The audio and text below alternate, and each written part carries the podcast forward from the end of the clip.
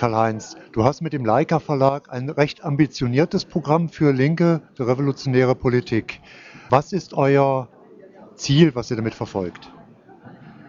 Also das Wunschziel, das große wäre, dass wir die Revolution befördern. So, das wäre jetzt mal das große, das große Ziel, das hinter allem steht. Aber das ist natürlich äh, erstmal so schön gesagt. Äh, ich bin schon froh, wenn es uns äh, gelingt, dass wir zum einen über die aktuellen politischen Debatten, über die philosophischen, die linken, die gesellschaftskritischen Debatten, dass wir darüber berichten können und dass wir dazu einen guten Beitrag leisten, dass wir über linke Geschichte publizieren und dass wir linke Geschichte nicht nur erinnern, sondern dass unsere Bücher, gerade die Bibliothek des Widerstands, die wir herausgeben, dass die dazu auch dient, dass es vielleicht eine Kontinuität bei der Linken entsteht. Und das ist das Problem, dass die Linke immer kurze Zeiten hat, und immer endet sie in der Niederlage, dann kommt lange Zeit nichts, dann fängt es wieder von vorne an und immer fangen die Leute an, die gleichen Erfahrungen nochmal zu machen. Und was uns fehlt, das ist eine Tradition, eine Tradition, dass man in diesem Sinne, dass man sozusagen weiß, diese Kämpfe haben wir geführt, in diesen Kämpfen sind jene Fehler gemacht worden, vielleicht auch Dinge gewesen, die richtig sind, an die man sich zurückerinnern muss. Es geht vielleicht jedem von uns so. Ich lese manchmal, greife ich dann zu einem Buch von 1968, 69, 70. Ich greife auch aus meiner RAF-Geschichte zu Texten von früher. Und dann denke ich mir, mein Gott, da sind wir schon gewesen. Und dann sagt mir das immer, wie viel wir verloren haben, dadurch, dass wir auch als politisches Konzept, die gesamte Linke, nicht nur ich jetzt mit meiner speziellen, verloren haben. Also, und wenn wir dagegen etwas tun können, dann hat der Verlag schon mal einen, einen wichtigen Zweck erfüllt. Und wenn das Ganze irgendwann in die große Revolution endet, und dann wäre ich richtig glücklich, aber ob das kommen wird. Das sieht im Moment nicht danach aus, aber die Hoffnung stirbt zuletzt und das weiß man ja.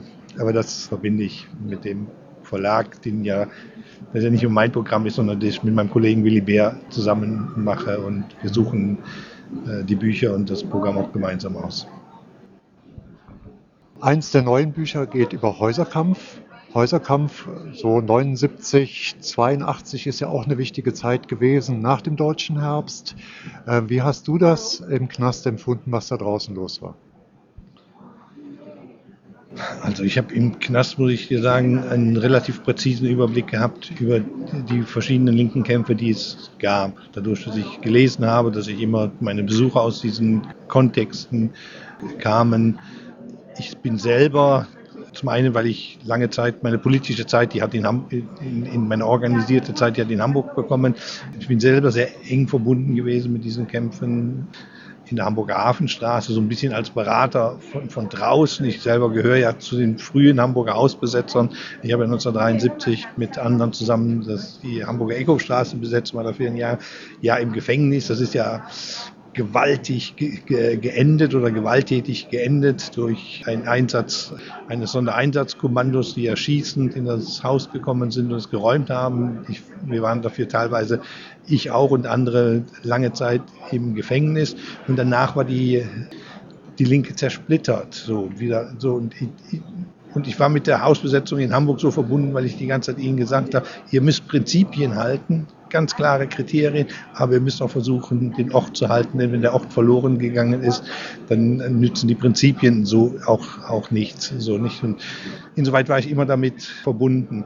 Die Hausbesetzerbewegung, die es dann nach 1990 gab, die auch im Osten war, in der DDR, die habe ich dann wiederum schon nicht mehr so genau in Erinnerung. Da bin ich selber gespannt über das, was wir publizieren. Da machen wir auch ein Buch. Wir haben jetzt Hausbesitzer Band 1, das ist Frankfurt und Berlin, die 70er Jahre. Da kommt Band 2, das ist Hamburger Hafenstraße und die Eckhofstraße, die Hausbesetzung haben. Dann kommt Nummer 3, das sich mit Berlin, aber auch mit der Zeit nach der sogenannten Wende, also auch mit dem Osten beschäftigt. Da bin ich erstmal selber gespannt, was da kommt, weil das muss ich dann erst lesen.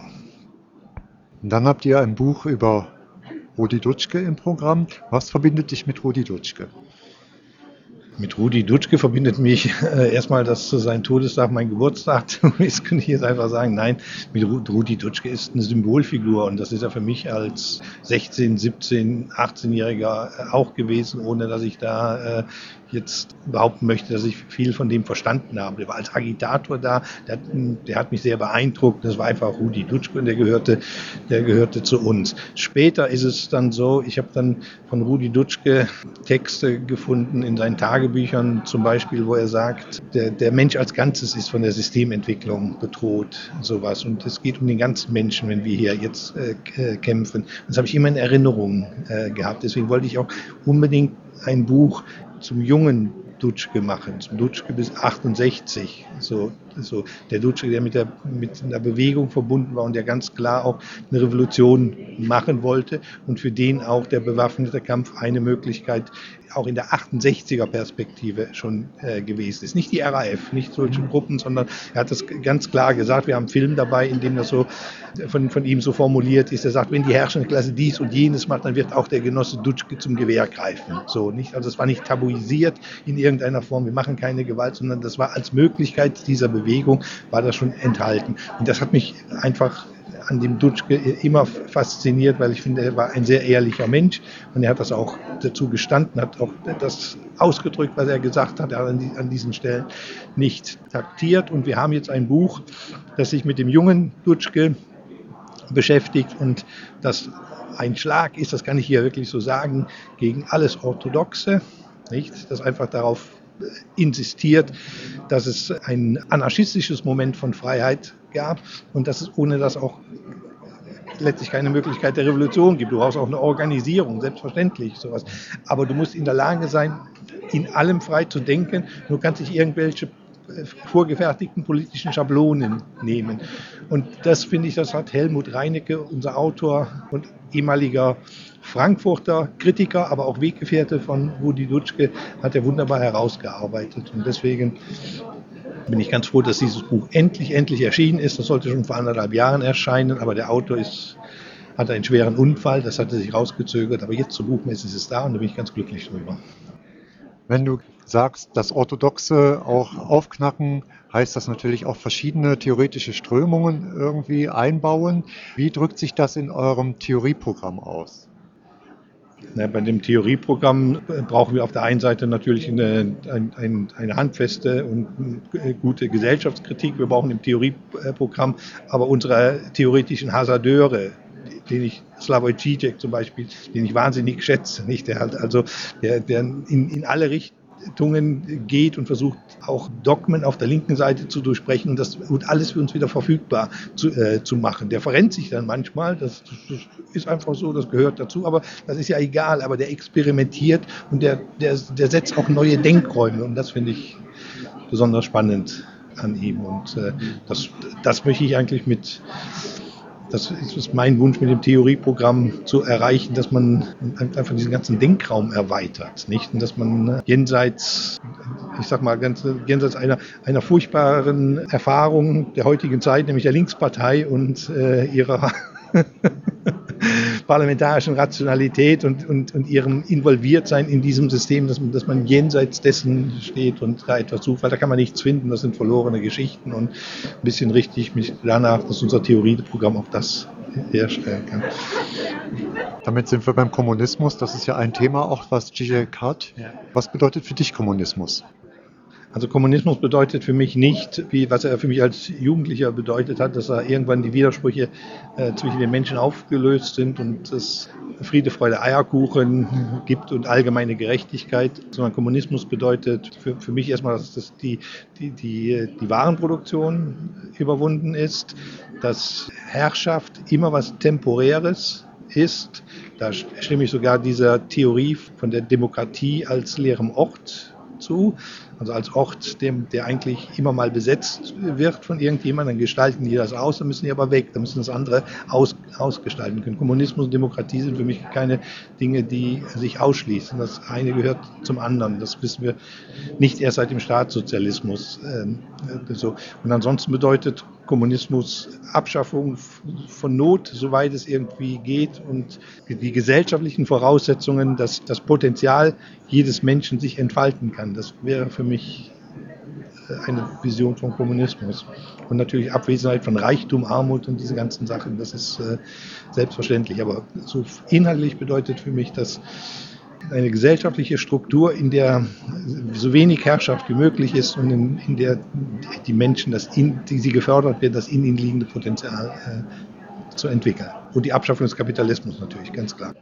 Du hast, beziehungsweise ihr habt auch Moshe Zuckermann und andere im Programm, die über die israelische und auch die palästinensische Wirklichkeit schreiben. Was ist euch daran wichtig, dass dies auf ja, vielleicht in der deutschen Linken nicht mehr so äh, genehme Weise diskutiert wird? Ach, das ist äh, Israel und Palästina ist ein furchtbares Thema, kann ich äh, nur sagen. Ich habe früher zu denen gehört, ich bin immer antistaatlich, äh, antinational gewesen. Ich, ich, wollte nie, dass ich Deutscher war, darunter habe ich gelitten. Ich wäre schon lieber damals Weltbürger gewesen, aber man steckt natürlich, ob man will oder nicht, in diesem Zwangsrahmen drin und versucht da rauszukommen. Ich bin immer dafür gewesen, dass Nationen abgeschafft werden. Deswegen hätte ich nie früher dafür gekämpft, dass es jetzt ein, einen neuen Staat im Nahen Osten gibt. Und die Vorstellung von uns ist immer gewesen, dass sich die Staaten auflösen und dass die Grenzen verschwinden. Das weiß ich, dass es heute ein schöner Wunsch ist, dass es aber nicht real ist und dass das in Mord und Totschlag enden. Die, die Strukturen sind einfach so. Und bei Moshe Zuckermann, bei dem besonders schätze ich so, ich bin für Israel heute, also dass der Staat existiert. Ich bin dafür, dass es auch einen palästinensischen Staat gibt. Soweit bin ich, obwohl ich gegen Nationen bin, an dieser Stelle einfach dafür, weil ich mir glaube, die müssen sich selber etwas, die müssen etwas entwickeln können, dann können sie es irgendwann fallen lassen. Zu meinen politischen Erkenntnissen gehört, dass man ähm, auf Dinge erst verzichten kann, wenn man sie einmal hat, gehabt hat, wenn man, wenn man sie kennengelernt hat. Dann in dem Moment, wo du weißt, was es ist, merkst du auf einmal, ob es eine Bedeutung hat oder ob es keine, ob es wichtig ist oder sowas.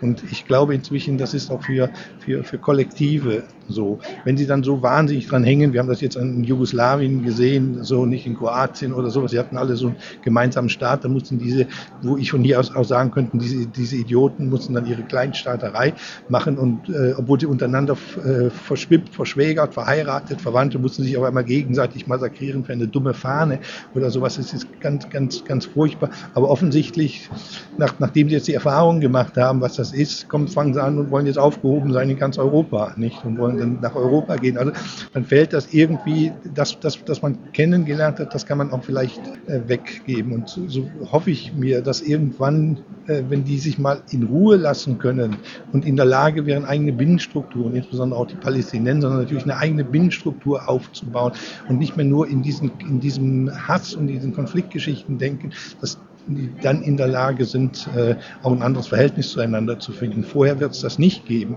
So, und äh, da macht es für mich keinen Sinn. Ich würde das falsch finden, äh, auch im Hinblick, egal der, der deutschen Schuld, jetzt nicht zu sagen, jetzt nur einseitig zu Israel hinzustellen, obwohl ich, wie gesagt, für das Existenzrecht von Israel bin, absolut bin. Aber du kannst nicht hingehen und kannst jetzt sozusagen sagen, dafür lassen wir jetzt das Elend der anderen aus dem Blick.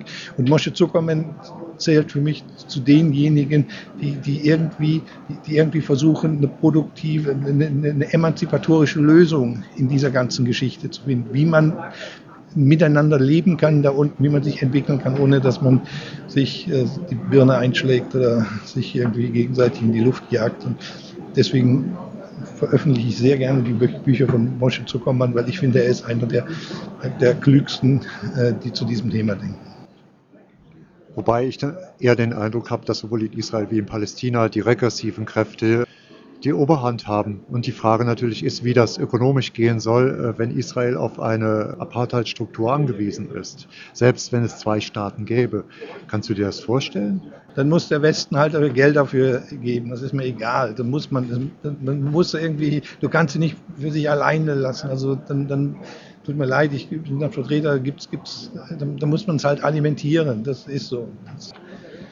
Ich habe da auch keine andere Lösung, aber, aber irgendwie, du kommst noch nicht raus, weißt du, und ich, ich will nicht den Sieg des einen über die anderen haben, weil dann liegt jemand, der es nicht, der es nicht verdient hat, liegt im Dreck und wird von den anderen dominiert. Und das, das, das kann keine, das kann keine politische äh, Perspektive sein, dass, dass man das will. Dann habt ihr noch ein Buch im Programm, das heißt Das deutsche Volk klagt an. Das deutsche Volk klagt an ist ein Buch, da bin ich auch sehr froh, dass wir das gemacht haben, obwohl es ein bisschen außerhalb des, des Verlagsschwerpunktes ist, weil das deutsche Volk lag an, ist ein Bericht von, aus den Jahren 1933 bis 1936 über die Verbrechen der Nationalsozialisten in Deutschland. Also, dieses Buch ist 1936 im französischen Exil erschienen, danach nie wieder. Einer der Autoren, die, das, die die Sachen zusammengetragen haben, ist Maximilian Scheer gewesen, der dann, als die Nazis nach Frankreich gekommen sind, über Spanien nach, äh, in die USA geflohen ist und 1947 dann zurückkam und in die DDR gegangen ist und dann in der DDR in, auf der mittleren Ebene ein Literaturfunktionär gewesen ist.